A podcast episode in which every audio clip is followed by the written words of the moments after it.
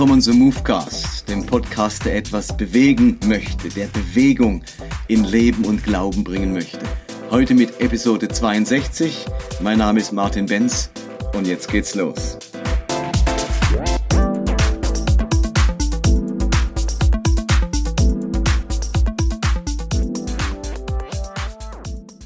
Seitdem ich diesen Movecast vor über zwei Jahren begonnen habe, bekomme ich immer wieder Zuschriften, Mails, Nachrichten von Leuten, die sich zutiefst bedanken, dass sie einen Ort finden, wo das, was in ihnen vorgeht, die Fragen, die sie haben, die Zweifel, die Bedenken, die in ihrem Glauben entstanden sind, irgendwo verbalisiert werden.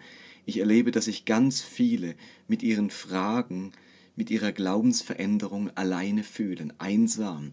Es sind wie nicht die Orte da, wo man darüber sprechen kann. In der eigenen Gemeinde, im eigenen Umfeld stößt man auf Unverständnis, wenn man nur anfängt, dass man gewisse Dinge hinterfragt, dass man sich bei bestimmten Fragen nicht mehr sicher ist, stößt man auf großes Unverständnis, vielleicht sogar auf Ablehnung oder auf Zurechtweisung, dass man so nicht denken darf oder dass man vielleicht dabei ist, vom Glauben abzufallen.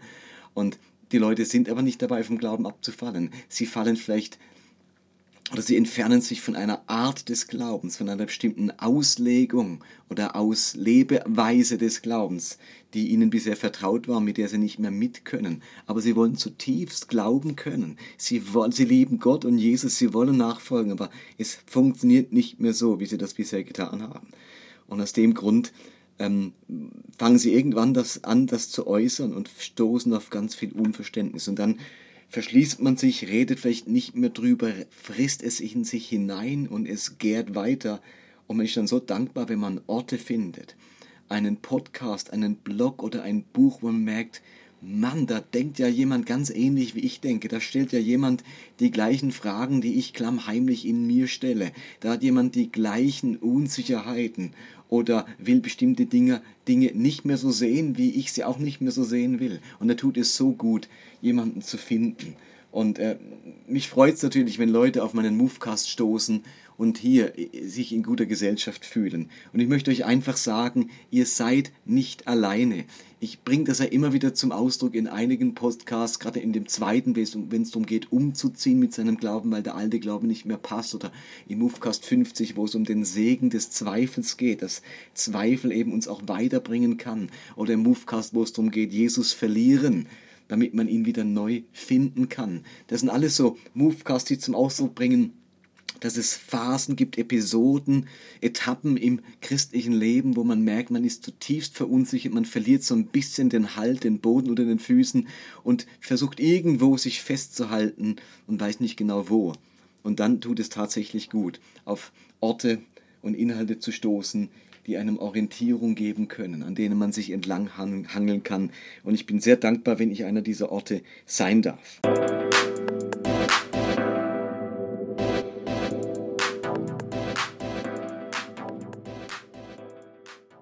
Heute möchte ich aber nochmal ganz bewusst auf das Thema Bibelverständnis eingehen. Das kommt immer wieder, das ist die Grundlage von ganz vielem, von Glaubensentwicklung, von Veränderung des Glaubens. Das hat zu tun mit unserem Verständnis der Bibel. Und einer meiner Thesen, die ich im Podcast Nummer, Nummer 7 erwähne, lautet, dass alles in der Bibel Absicht Gottes ist, aber nicht alles in der Bibel ist Ansicht Gottes.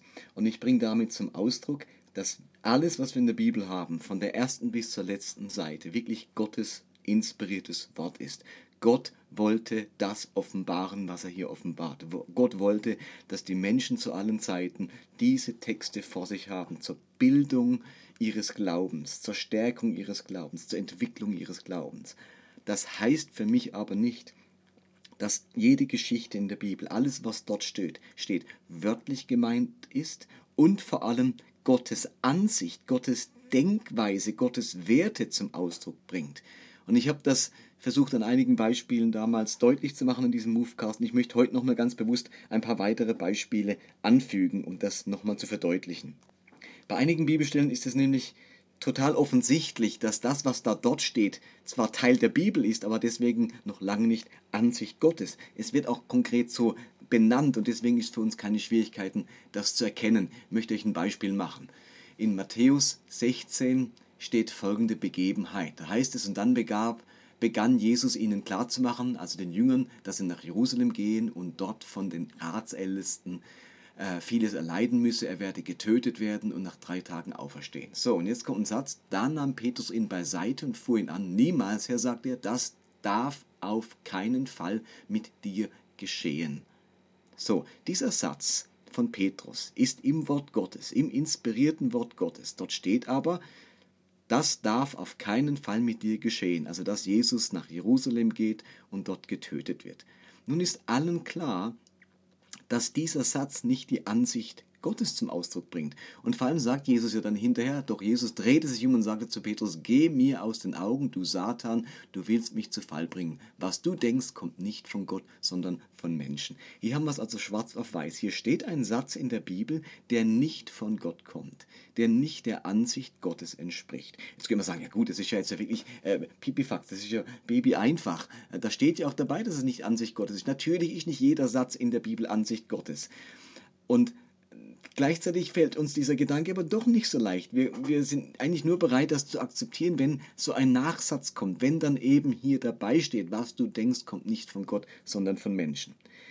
Was ist aber, wenn wir eine Aussage in der Bibel lesen, die komisch ist, wo man denkt, das kann wirklich, also kann das wirklich so sein? Kann das so gemeint sein? Ist das inspirierte Ansicht Gottes, wo dann eben nicht dabei steht, dass das gar nicht so Gottes Meinung ist, wie in dem ewigen Beispiel bei Petrus. So ein Beispiel finden wir jetzt im Titusbrief. Hintergrund ist der, Paulus schreibt an Titus, Titus befindet sich auf der Insel Kreta und ist dort dabei, Gemeinde zu bauen und stößt auf Widerstände, auf Menschen, die ganz stark aus dem Judentum stammen und, und, und, die Beschneidung betonen und die jetzt ganz viele dort durcheinander bringen mit ihren komischen Lehren, die wollen sich nicht unterordnen, die wollen auf Titus nicht hören. Und Paulus sagt, den musst du das Maul stopfen? Und dann sagt er, Ihnen muss man den Mund stopfen, weil sie die ganze Familie durcheinander bringen. Einer von den Kretern muss ein Prophet gewesen sein, als er sagte, die Kreter sind immer Lügner, wilde Bestien und faule Bäuche. Er hat die Wahrheit gesagt. Darum musst du diese Leute scharf zurechtweisen, damit ihr Glaube gesund wird. Also hier steht in unserer inspirierten Bibel der Satz, dass die Menschen von Kreta, also die Kreter, immer Lügner, wilde Bestien und faule Bäuche sind.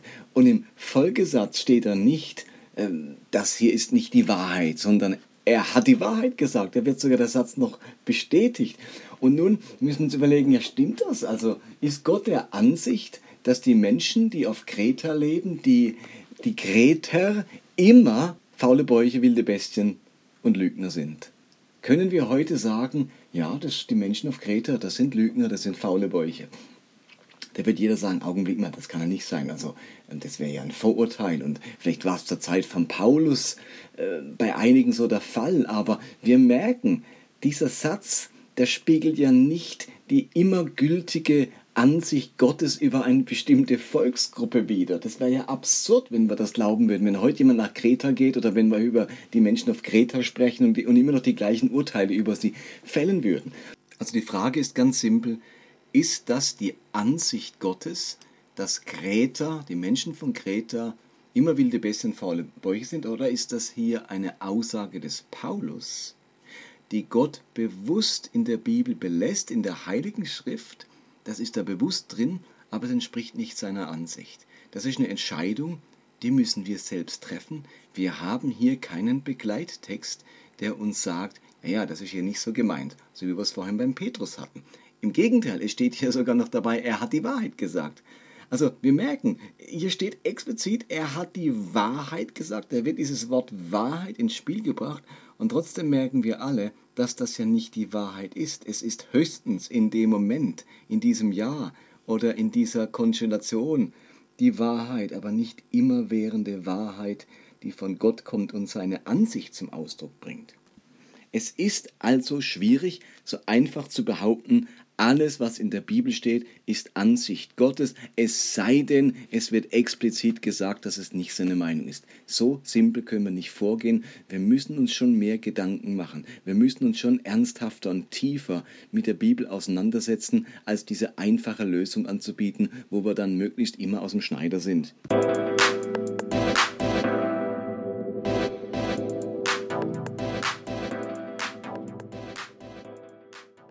Noch spannender, ich könnte auch sagen, komplizierter wird es jetzt, wenn wir in das Buch Hiob gehen.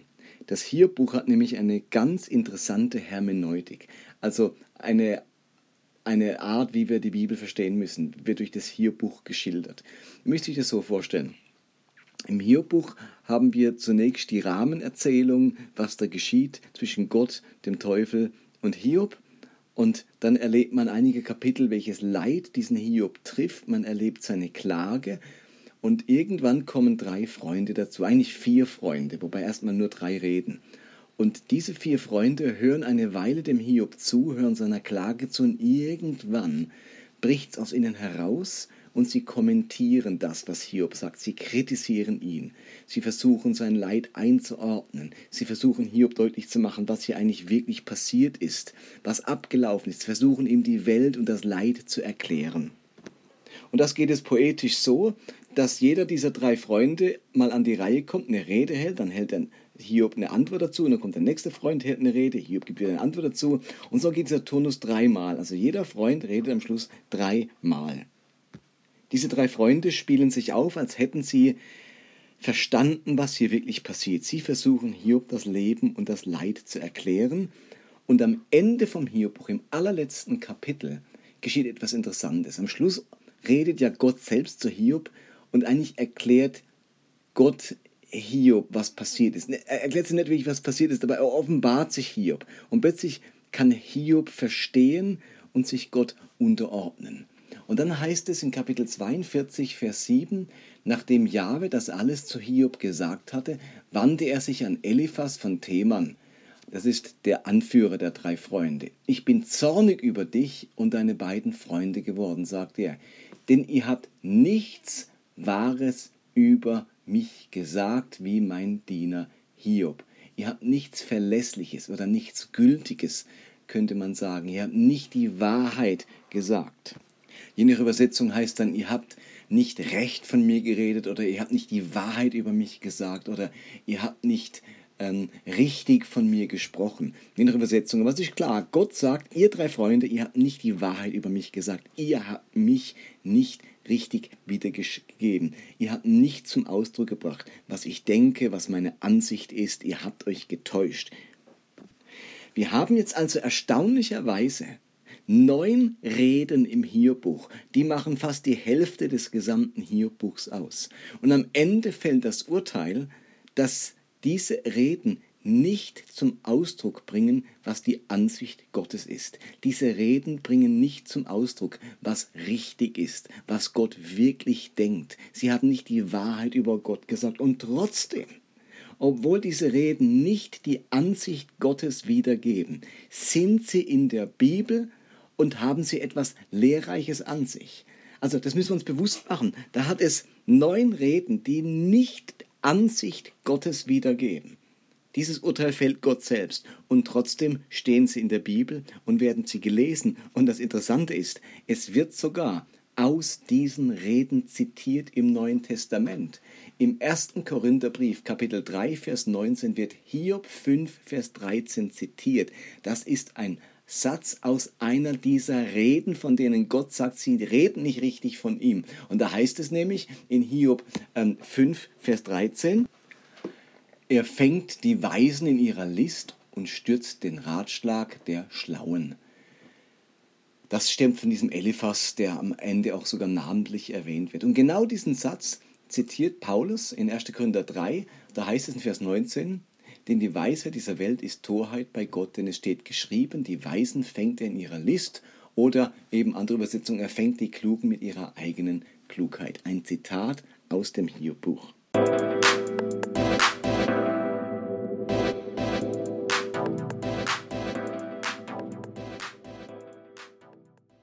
Ich würde also nochmal betonen, die Bibel ist von Anfang bis Ende inspiriertes Wort Gottes. Alles, was da drin steht, will Gott da auch drin haben, weil es lehrreich ist, Nütze. es erzieht uns, es verändert uns. Und genau deswegen heißt es in 2. Timotheus 3, Vers 16, denn die ganze heilige Schrift ist von Gott eingegeben. Sie soll uns unterweisen, sie hilft uns, unsere Schuld einzusehen, wieder auf den rechten Weg zu kommen und so zu leben, wie es Gott gefällt. So werden wir reife Christen und als Diener Gottes fähig, in jeder Beziehung Gutes zu tun. Also jawohl, diese ganze heilige Schrift ist eingegeben von Gott und verändert uns und erzieht uns und so weiter. Das heißt jetzt aber nicht, dass die ganze Heilige Schrift die Ansicht Gottes zum Ausdruck bringt. Alles, was da drin steht, ist hilfreich, es erzieht uns, es verändert unseren Glauben, es schickt uns auf eine Reise.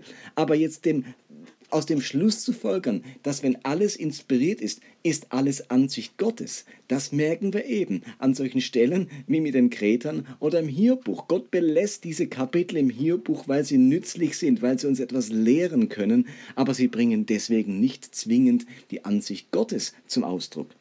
Sie bringen eben ganz oft Entwicklung zum Ausdruck. Sie zeigen uns, wie Menschen gedacht haben, wie Menschen Dinge beurteilt haben, wo wir mal gestanden sind, wie wir wie anfällig wir sind für ein bestimmtes Denken oder Verhalten. Es ist uns als Beispiel, vielleicht auch als abschreckendes Beispiel gegeben in der Schrift. Und da lernen wir daraus. Wir merken, nein, da möchten wir uns wegbewegen. Da hat sich was weiterentwickelt. Bei diesem Stand, auf dieser Stufe, bei dieser Moral, bei dieser Ethik wollen wir nicht stehen bleiben. Und wir hätten es jetzt gerne, dass bei all diesen fraglichen Stellen, wenn es um irgendwelche schwierigen Texte im Alten Testament geht, um gewalttätige Stellen, um diskriminierende Stellen, dass da der Satz dabei stehen würde, oder die Fußnote, denkt dran, das ist jetzt nicht Ansicht Gottes. Das steht trotzdem drin, weil es uns äh, ganz stark ermahnt oder uns erzieht oder uns lenkt. Aber leider haben wir diese Fußnoten nicht. Wir müssen im Gespräch miteinander, im Ringen, im, im Begutachten unserer eigenen Entwicklung, in der Entwicklung, Begutachten der Entwicklung der Kirche herausfinden, was ist denn jetzt Ansicht Gottes im Sinne von, da wird eindeutig wiedergegeben, wie der Himmel tickt, was Wille Gottes ist und wo ist etwas zwar inspirierter Text, lehrreich, aber bringt nicht zum Ausdruck, wie Gott ist, wie Gott denkt und wie der Himmel tickt. Und diese Entscheidungsarbeit bleibt einem einfach nicht erspart, egal wie konservativ oder bibeltreu man ist, egal wie man die Bibel wörtlich nimmt. Am Ende muss diese Arbeit jeder leisten, denn niemand auf der ganzen Welt ähm, nimmt die Bibel einfach vom Anfang bis zum Ende komplett wörtlich eben und hackt sich die Hände ab oder macht sonst etwas ähm, oder dass die Frauen durch, durch Kindergebären errettet werden. In irgendeinem Punkt machen wir alle Auslegung. Ähm, machen wir alle Entscheidungen, dass wir das nicht so sehen, dass das nicht mehr gültig ist. Und diese Entscheidungen, die sind nirgends aufgrund einer Fußnote gefällt, sondern aufgrund von möglichst verantwortungsvollen Entscheidungen. Und was nicht geht ist, wenn Menschen die Entscheidungen anders treffen, wenn die unterschiedlich ausfällt, als sie vielleicht in dieser Denomination geschieht oder wie sie jahrelang geschehen ist, dann darf man den Leuten nicht ihre Bibeltreue oder absprechen oder dass sie die Bibel trotzdem ernst nehmen wollen oder sie für das inspirierte Wort Gottes halten. Dagegen verwehre ich mich eben auch. Ich halte die Bibel für das inspirierte Wort Gottes, aber nicht alles in der, dieser Bibel als Ansicht ähm, Gottes. Nicht alles redet die Wahrheit über das Wesen und den Charakter Gottes und trotzdem ist es inspiriert und trotzdem ist es lehrreich.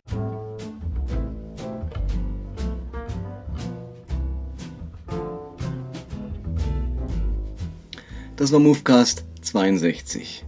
Vielen Dank fürs Zuhören, vielen Dank für euer Interesse. Ich freue mich, wir haben momentan fast 3000 Downloads pro Monat. Also viele, die sich da einklinken, die das interessiert. Es entsteht so eine kleine Community von Leuten, die unter anderem durch Movecast, aber auch viele andere gute Orte ihren Glauben weiterentwickeln, die sich bewegen lassen und auch wenn ich demnächst umziehe und eine neue Stelle antrete, wird Movecast auf alle Fälle weitergehen. Da gibt es noch so viele spannende Themen, die ich vorhabe. Auch Themen, die ihr mir schreibt, wo euch interessieren würde. Vielleicht mache ich demnächst mal was zum, äh, aus dem Richterbuch. Diese ganz komische Stelle, wo einer der Richter seine Tochter opfert, weil sie ihm als erstes von zu Hause entgegenlief nach dem Sieg. Oder ich mache etwas zum Thema pistogene Neurosen, also Neurosen, die ihren Ursprung im Glauben haben. Denn unser Glaube ist nicht immer nur Arzt, wo zur Heilung führt, sondern auch manchmal Patient, der uns krank macht. Das ist so ein spannendes Thema und demnächst mache ich einen Podcast zusammen mit Dr. Bernhard Ott, einem der Väter von missionaler Theologie, der momentan ganz stark am Thema Charakterbildung arbeitet und der da interessante Sachen dazu zu sagen hat. Insofern freue ich mich auf die weiteren Episoden. Ich hoffe, ihr auch. Also bis dann. Bye bye.